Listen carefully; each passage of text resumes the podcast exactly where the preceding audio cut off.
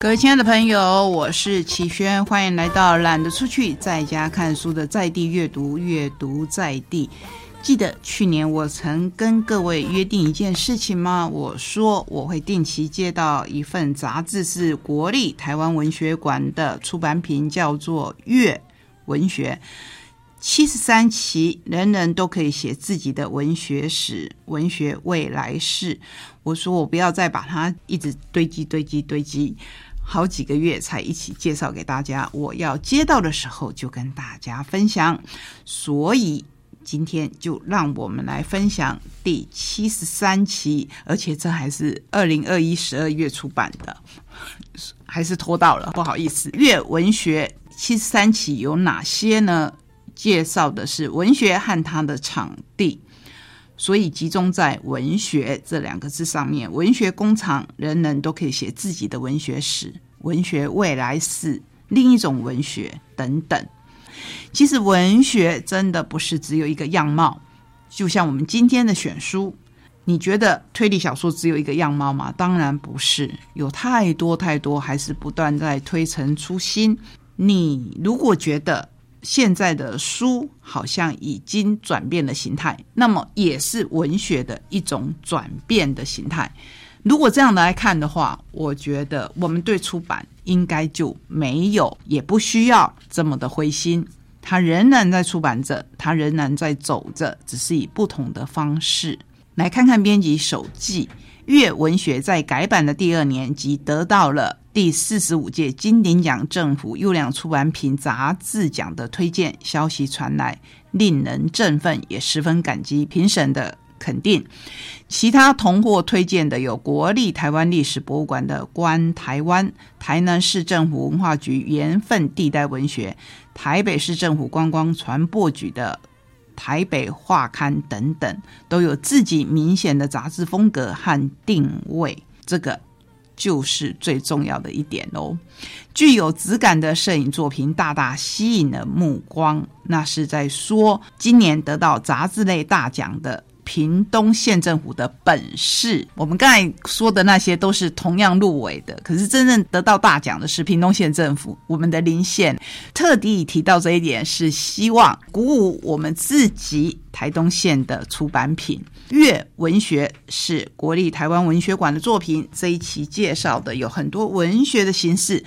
各位如果有兴趣的话，我相信它有电子版，你也可以去看一看。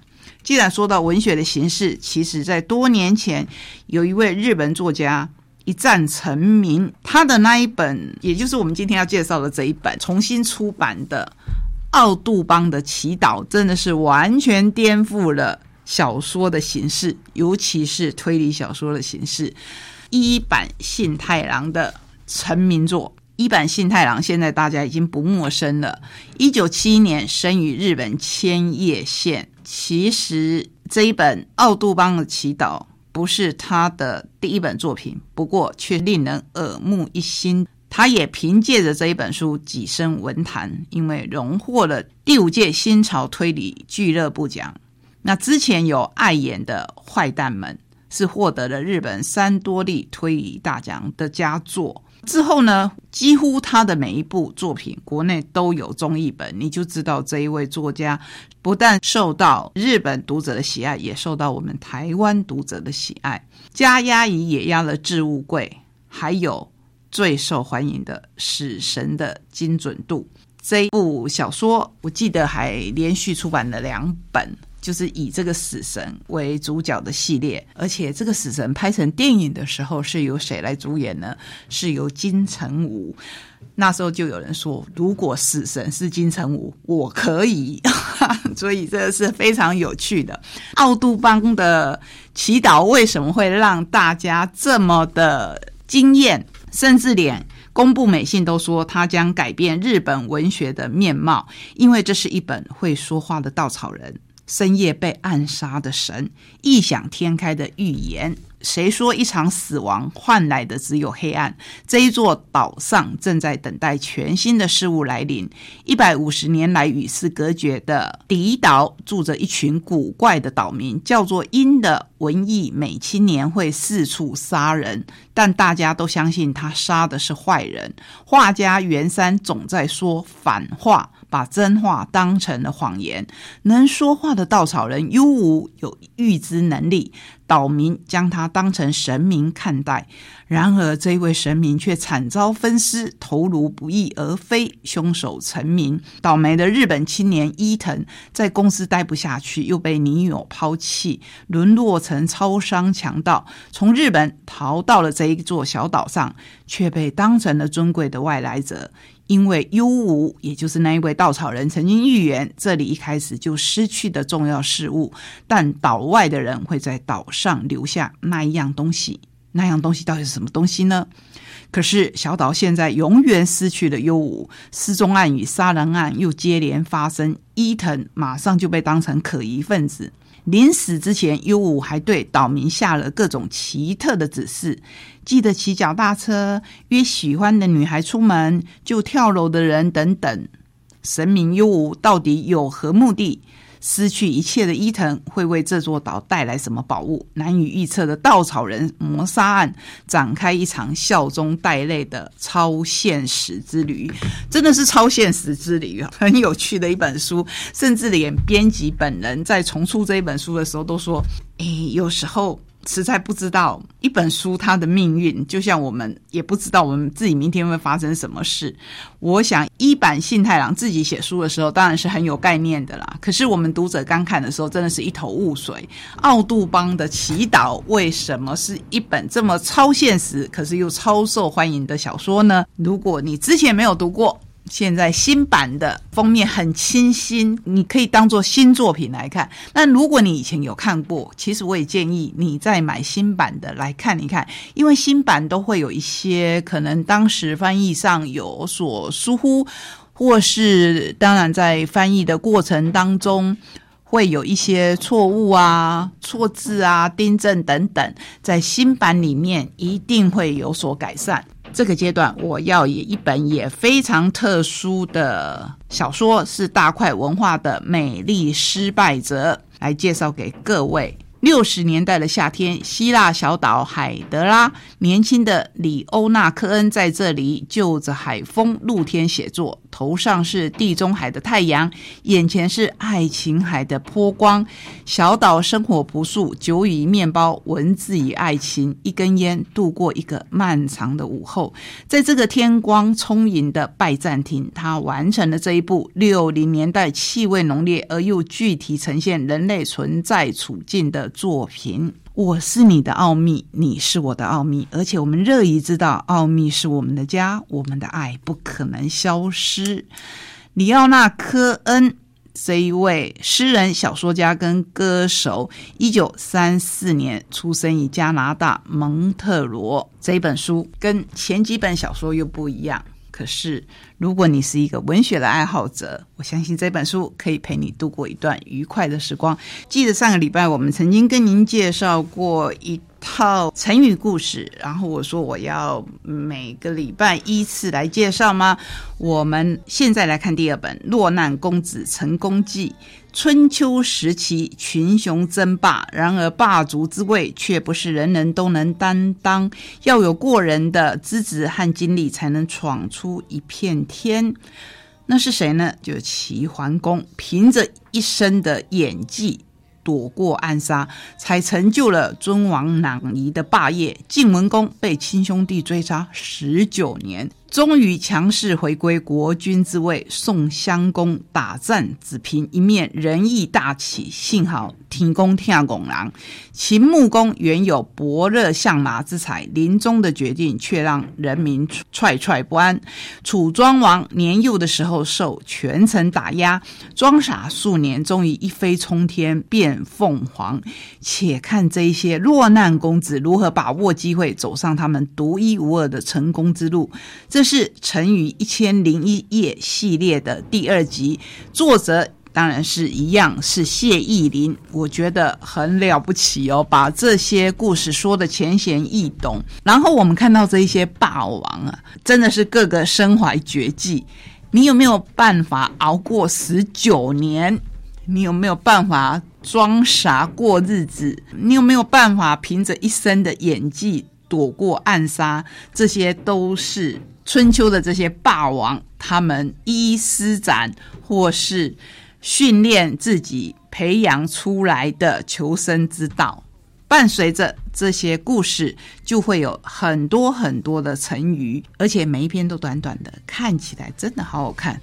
说是专为中学生书学第一套融入文学、历史与哲学讨论的成语历史书，可是我自己这么。一把年纪了，看起来还是觉得好好看。这个是谢依霖，台南出生，台中长大，台北茁壮的宜兰女婿。他有一个诗社，很可爱，叫做歪呀歪诗社，国立政治大学教育学系的博士。不过，我觉得更不容易的是，可以把成语故事写得如此。平易近人，在里面我们会看到很多很多的成语，比如说在这一本里面看到的是，其实就是我们日常常常听到或看到的“老马识途，见异思迁，风马牛不相及，勿忘在举，一牙之贵，一牙真子，有恃无恐，坐怀不乱”等等等等，有好多好多。那这里面呢，说到这一些人物，我们上一周不是有提到，像包氏他不孝，然后君王就是点烽火让他笑，后来就失去了江山。这些听说是真的吗？这一本书仍然延续了这样的传统，我们可以看到可能比较接近历史的真相，或是你也可以把它当成历史故事来看，真的都非常有趣。我自己看了呢，都想要珍藏，同时也把它推荐给各位，推荐给你家正有七年级到九年级的，甚至是十年级到十二年级的，或是再更往下一点的都好，他们可以从这里面很轻易的学到一些成语，或是不用学，就是看这些故事就好。好，我们接下来来看。三本绘本，一本是三之三的，不要再笑了，球球不可以笑哦。球球附属妈妈说，她想要教球球怎么样装死，因为附属就是靠装死来躲避敌人。没问题的啦，妈妈。球球说：“可是有一个问题，球球实在是太爱笑了。当附属妈妈假装成饥饿的狐狸、危险的狼和凶猛的山猫时，球球却还老是笑个不停。附属妈妈真的不知道拿这个儿子怎么办才好。万一球球在森林里遇到了一只可怕的大熊，会发生什么事呢？对呀，会发生什么事呢？结果真的会大大的出乎你意料之外。他真的是遇。”到了一头大熊，这头大熊哭个不停，根本没有什么凶猛可言。球球听了大熊说的故事以后，还说：“嗨，大熊先生，我没有死啦，我只是装死啊！”哇，原来我们的大熊是看到这个可爱的附属死掉了，竟然哭了起来，而不是一口把它吞下去。大熊听到，吓得差点跳起来，装死！他叫着说。天啊，你也装的太像了吧！所以让他哭得很伤心。我们的球球呢更可爱了。他说：“我来教你笑好了。”这一本书是由庆子凯撒兹他负责文图，翻译是林芳平，由三之三所出版的。接下来我们要来介绍八八文化所出版的《Remember》，李成豪所写的这一本书，几乎没有太多的文字。可是我觉得很适合在这个季节里献给你，因为书名就叫献给你。Remember，你离开的那一天起，我就等着你回来。我相信会再见面，所以一直耐心等待，等了很久很久，久到足以把你忘记，你还是不在。我好想找到你啊！这一本书我们就看到有一个小小的身影，有时候大一点，有时候小一点，他到处在找离开的那个人。后来有没有找到？嗯，留给你自己来看吧。介绍一下李成浩，他是绘本作家、插画家及插画讲师，英国爱丁堡大学的插画硕士。国立政治大学斯拉夫语文学系学士，所以这一本书充满着异国的情怀，又有着我们本土的感情。非常温暖的一本书，因为与你一同经历了珍贵的时光，想念从此带着我一直一直往前走，直到看过了你眼里的世界，我渐渐明白，回忆真的可以带我们走到未来。所以后来有没有等到这个人已经不重要了。最后我们要来介绍远流的动物园里的秘密。动物园里面有什么秘密呢？天啊，有一只灰狼不见了！文图都是黄一文这一位我们自己本土的作家所写所画的。有一天，红小帽不是小红帽，是红小帽，跟着爸爸妈妈到动物园。结果他在动物园里面遇到了什么秘密呢？在不知不觉当中，小朋友跟着我们的红小帽。看到了各式各样的动物，同时也发出了很多的问题，比如说长颈鹿要怎么围围巾，因为它的脖子那么长，等等。后来他到底有没有发现动物园里的秘密？这个秘密到底是什么呢？我们把它介绍给你，我觉得是非常有趣的一本绘本。好，今天很谢谢你陪我们走这一段旅程。回忆真的可以带我们走到未来，也很感谢我跟你一同经历了这一段珍贵的时光。我们下个礼拜同一时间空中再会，拜拜。